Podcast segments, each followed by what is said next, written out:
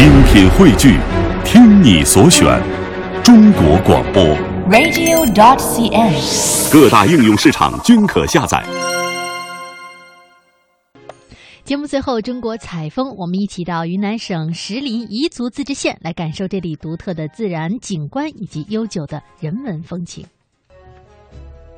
石林风景名胜区由大小石林、乃古石林、大叠水、长湖、月湖、支云洞、奇峰洞七个风景片区组成。在四百平方公里广袤土地上，上百个黑色大森林一般的巨石群遍布其中，参差峰峦，千姿百态，巧夺天工，被人们誉为天下第一奇观。石林风景区的主要游览区李子营石林，游览面积一千两百亩，主要由石林湖、大石林、小石林和李子园几个部分组成，游路五千多米，是石林景区内单体最大，也是最集中、最美的一处。导游阿诗玛。今天我带你们看的石林景区，面积有十二平方公里左右。我们今天步行大概四公里左右，两个小时左右的行程时间啊。我们这地方呢，它是归昆明管，它呢是昆明市的一个郊区县。这里呢以前叫路南县，不知道大家听说过没有？路南它是彝族话，翻译过来以后是长满黑色石头的地方。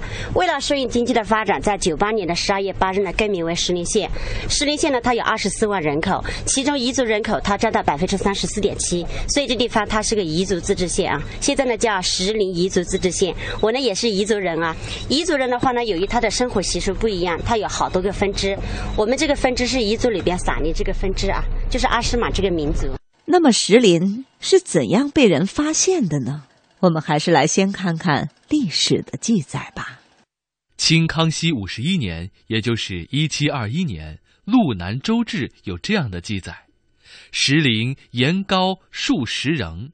攀援实可人，其中怪石林立，如千对万骑，巍巍竹窟；若九墨三条，色俱青，倩洁玲珑，寻之莫尽。后有浮流清冷如雪。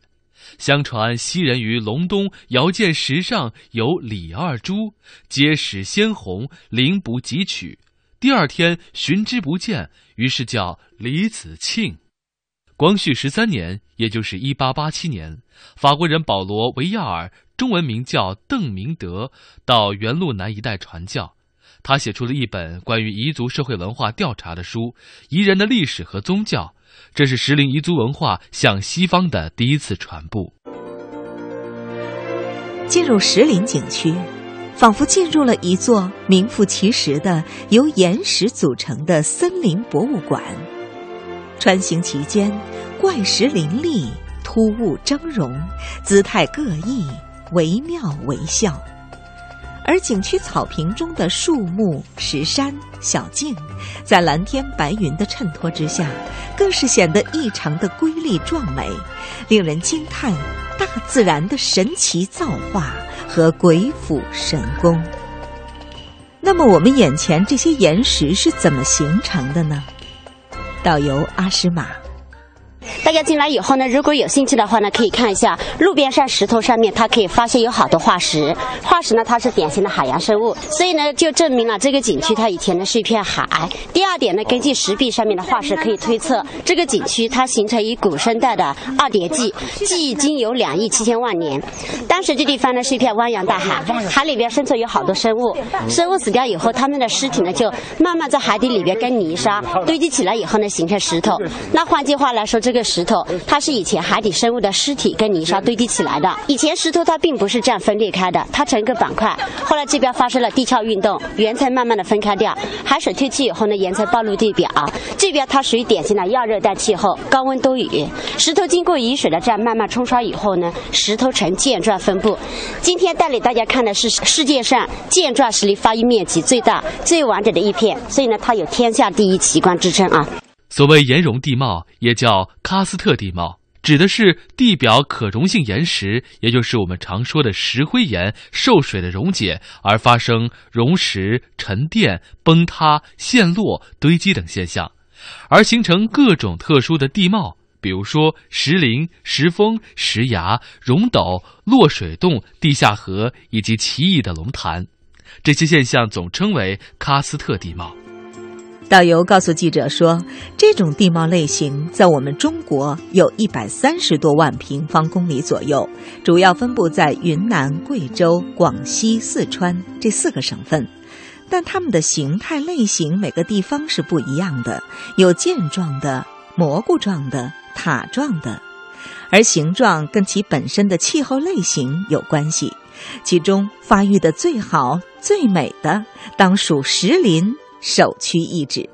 二零零七年六月十七号，第三十一届世界遗产大会表决通过，由云南石林、贵州荔波、重庆武隆联合申报的中国南方喀斯特项目，正式列入了世界自然遗产名录。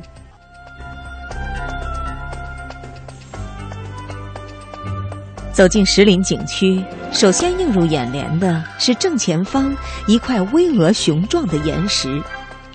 导游告诉记者说：“这个石头好像天然屏风，遮盖住石林的奇景，又好像不愿意让游人一眼就看到石林的奥妙，所以有人把这个石头称为石屏风。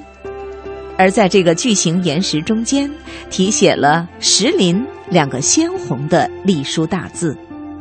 那么‘石林’这两个大字是谁写的？又有着怎样一段故事呢？”我们来听听导游阿诗玛的介绍。大家以前有没有听说过龙云这个人啊？他呢是我们云南省的第一任省主席。他在民国的时候呢执掌云南的军权长达十八年，所以我们也把这个人叫云南王。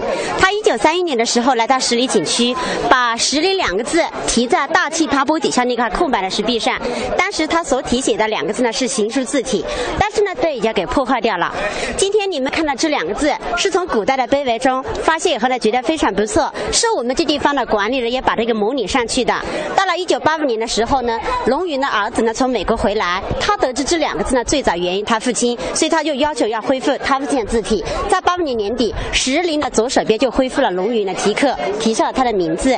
也就是说，今天大家看到这两个字，并不是他的亲笔宝墨，但是呢，为了纪念他，就把这名字刻在石林的旁边。这是石林两个字的历史啊。导游说，龙云不仅题写了石林两个大字。更重要的是，他投资建设了石林景区。石林景区它最早呢建设于一九三一年。一九三一年以前的话呢，景区里边没有油路。那年的话呢，就是我们云南省的第一任省主席龙云啊，他本身的话呢，他不是专程来石林的。我们石林附近有一个瀑布，那个瀑布它是。珠江水系上落差最大的一个瀑布，它有九十六米的落差，七十四米的宽度，号称珠江第一瀑啊。嗯，他呢想在那边设一个发电站，他觉得这边有好多人都还没有用上电嘛，所以呢他想在那边设一个发电站。在返回的途中的话呢，有位副官就建议他来地方看一看，看了以后他进行呃拨了专款进行石林的修建，是这样子。进入石林景区。游客要驻足观赏的第一道亮丽风景，就是公园右手边一个美丽的湖。远远的望去，平静而湛蓝的湖水中，石柱擎天，恰似天然的水中大盆景。导游说，这叫恩来湖。呃，右手边这个湖是今天带领你们看的第一个景点，它的外围部分是人工修建的，但是呢，湖里边实则是自然景观。这种地貌类型在中国叫岩溶地貌，在国际上称之为喀斯特地貌。它的特点呢，不容易积水。这地方到了旱季以后呢，水就干了。以前，在一九五五年的时候，我们见到周总理参加印度尼西亚的万隆会议，他从那方返回这以后呢，看了这个十里景区，看了以后这地方有山没有水，所以他就动员当地村民在这地方挖了这个人工湖啊，这个叫恩来湖。在游览的过程中，记者看到很多石壁上都有断裂面，而且最明显的是这个断裂面还有延伸性，这又是怎么一回事呢？这地方曾经呢是一片海，但是呢那个海水它并不是一次就退完掉，它是慢慢的退。当年它退到这地方以后呢，停留时间比较长。这个石头它主要成分都属于碳酸钙，碳酸钙遇到水以后溶解速度比较快，所以呢就留下这个断裂层，这呢叫水平层理啊，是我们十里景区最多见的一个地质现象，有的地方可以延伸好几公里啊。在大石林景区遍布着上百个巨石群。有的独立成景，有的纵横交错，连成一片。石林的排布并不齐整，忽而险峻，忽而平坦，峭壁万仞，石峰嶙峋，像千军万马，又似古堡幽城；如飞禽走兽，又像人间万物。惟妙惟肖，栩栩如生，构成一幅神韵流动、蔚为壮观的天然画卷。正前方这座石峰，它的石头形态类型呢非常的漂亮。大家从断裂层直往上面看，它形似一只雄鹰。最高的地方呢是它的头部，嘴巴往左边。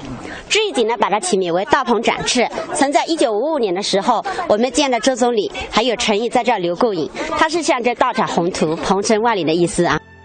跟随着导游的脚步，我们来到了石林景区最著名的一个景点——千钧一发。仰头望去，只见在两峰之间夹有一块摇摇欲坠的巨石，仿佛风一吹就能掉下来。顶上这块石头是十里景区最著名的景点，叫做千钧一发。二零零六年的时候呢，香港邮政它发行过一套邮票，其中有个点呢，它就选择这块石头，所以成为我们十里景区最著名的景点。这块石头它原本并不在这个位置，它是左手边这座石峰上的一个断裂面。一八三三年，嵩明县发生大地震，一波波及过来，还波及了它，把它震断掉以后呢，掉下来卡在地方了。我们彝族人把它叫做良心石，良心不好的人从下面过，它会掉下来的啊。导游告诉记者说，石林处在亚热带气候，高温多雨，石头比其他地方风化的要快一些。这边的石头一千年风化一点四公分，而这块巨石在这里已经定居了三百多万年了，可以说是经历了无数次地震的考验，是不会掉下来的。